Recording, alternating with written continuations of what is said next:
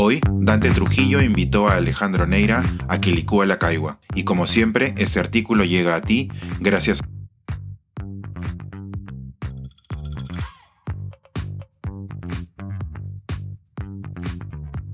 la anomalía del sistema o de la patafísica peruana. Un país disparatado requiere soluciones a su altura. La patafísica, como se sabe, es la ciencia que se dedica a estudiar las soluciones a problemas imaginarios o a descubrir las leyes que regulan las excepciones. Fue inventada por Alfred Jarry, el Colegio de Patafísica cuenta con notables escultores como Boris Vian, Georges Perec, Italo Calvino, entre otros. Quizás conozca usted el clásico ejemplo. Imaginemos que por una vez la manzana que soltamos, en lugar de ir en dirección al suelo, lo hace hacia el cielo. La disciplina patafísica obliga a buscar, de manera seria y científica, una respuesta a dicha situación, que no por improbable es completamente imposible. Más en un país como el nuestro. Acéptelo, amigo lector, porque el Perú siempre puede sorprendernos más y más. La anomalía es la reciente novela de Hervé Letelier, que se llevó el premio Goncourt 2020 y es un homenaje a la patafísica y a sus principales exponentes, como Perec y Calvino. En ella, un mismo avión de la ruta París-Nueva York aterriza dos veces con la misma tripulación y los mismos pasajeros, convirtiendo la pesadilla del doble en una realidad pasmosa y un problema internacional para los estados que no saben qué hacer ante tal situación anómala. Hay alguien, sin embargo, un físico cuántico, que pensó en esa casi imposible realidad y tiene en sus manos la solución al problema. Hay alguien más, un escritor, que parece tener en sus manos la respuesta a esa curiosidad, en una ficción notable. Pensemos ahora nuevamente en el Perú. Tras 200 años de independencia, hemos encontrado que nuestros problemas se repiten incesantemente, y por más que buscamos reformas políticas, económicas y sociales, terminamos siempre en un páramo de incertidumbre difícil de reformar. Notará usted, lector culto y sensible, la referencia a la reciente obra de un reputado politólogo. Podemos imaginar un Perú mejor, pero ¿hacerlo realidad? Y sabrá con esta cita usted a qué atenerse. Frente a esta casi imposibilidad, proponemos de manera responsable que es hora de la patafísica, adaptada a las peculiaridades de nuestra incomprendida nación.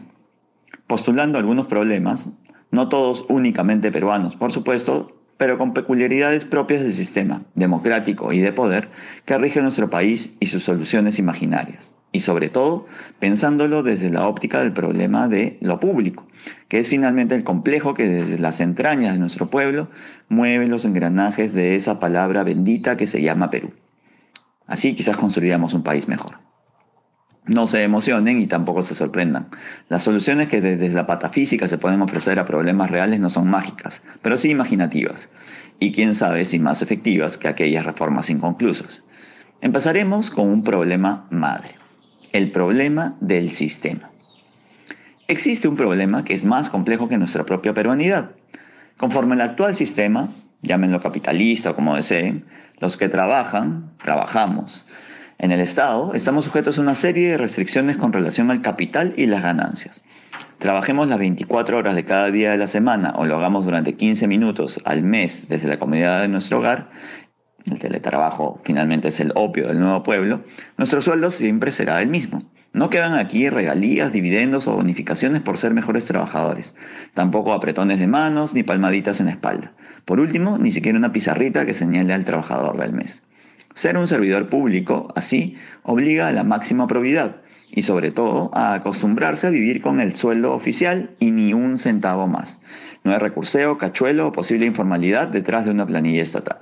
Esto hace que el sistema genere novedosos incentivos, entre comillas, en muchos trabajadores públicos para hacerse acreedores a la plusvalía que el sistema nos grita y prácticamente exige desde el albañil que pone más arena en la mezcla o el ingeniero que compra tuberías de segunda mano en lugar de las originales, hasta el gran señor que desde su puesto de mandamás de un gobierno considera que debe hacerse acreedor de manera justa a una pequeña ganancia por sus servicios a la nación o a su localidad, el sistema genera incentivos para que en el diálogo entre lo público y lo privado existan diferencias que exceden las lisonjas habituales y que traspasan las puertas giratorias que bien vistas no tendrían nada de malo si con ella llegara un verdadero aprendizaje para mejorar, comprendiendo cómo se comporta el lado opuesto del sistema en pos de un mejor país.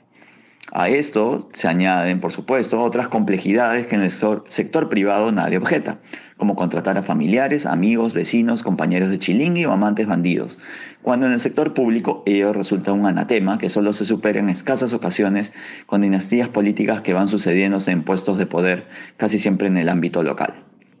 Para no sufrir problemas o acusaciones de difamación, usaremos solo el clásico ejemplo de una antigua familia denominada como los Kennedy del Altiplano muy parecida a otras dinastías contemporáneas. Algunos otros políticos han hecho de este noble servicio al sistema capitalista un arte y se han permitido recibir esas ganancias, que muchos consideran además merecidas y en las cuales jamás han dado el nombre de coima o corrupción, pues como se sabe, todos nuestros mandatarios han sido prístinos y transparentes, salvo deshonrosas excepciones.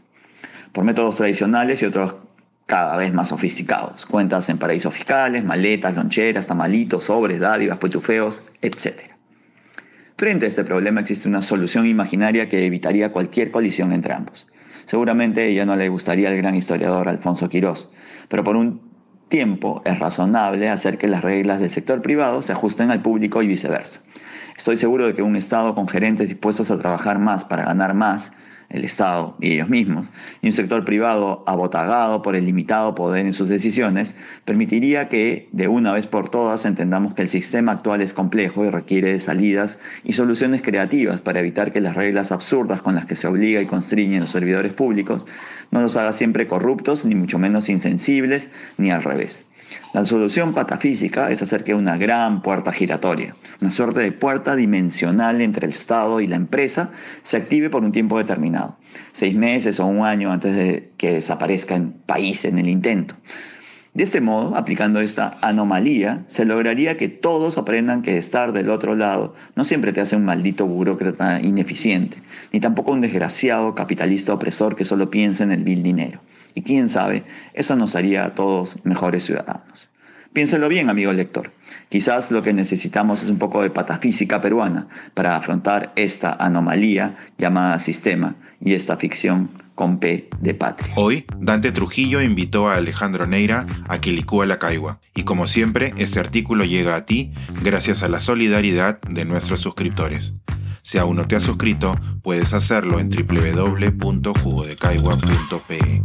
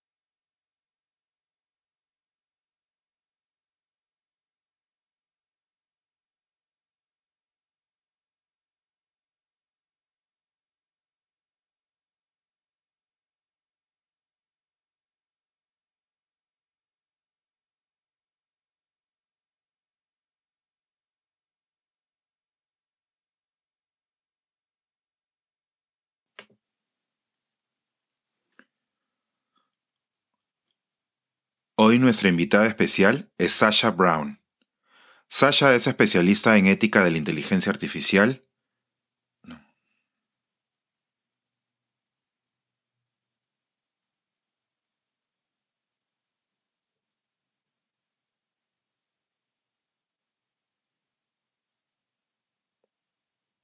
Hoy nuestra invitada especial es Sasha Brown, especialista en temas de ética de la inteligencia artificial y forma parte del programa de World Fellows de la Universidad de Yale.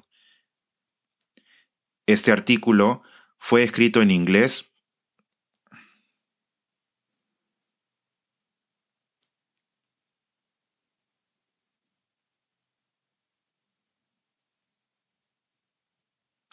Este es un artículo de Sasha Brown para Jugo de Caigua y llega a ti gracias a la... Este es un artículo de Sasha Brown para Jugo de Caigua y llega a ti gracias a la solidaridad de nuestros suscriptores. Si aún no te has suscrito, puedes hacerlo en www.jugodecaigua.pe. Este es un artículo de Sasha Brown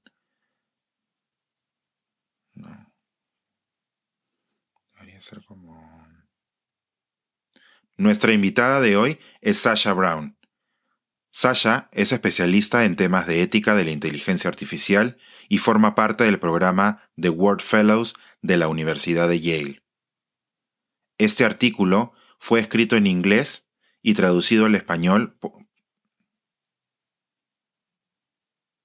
Este artículo fue traducido al español por Alberto de Belaunde. Este artículo fue traducido al español por Alberto de Belaunde. Este artículo fue escrito Este artículo fue traducido al español por Alberto de Belaunde. Le damos las gracias a Alberto de Belaunde por la traducción de este artículo. Le damos las gracias a Alberto de Belaunde por la traducción al español de este artículo.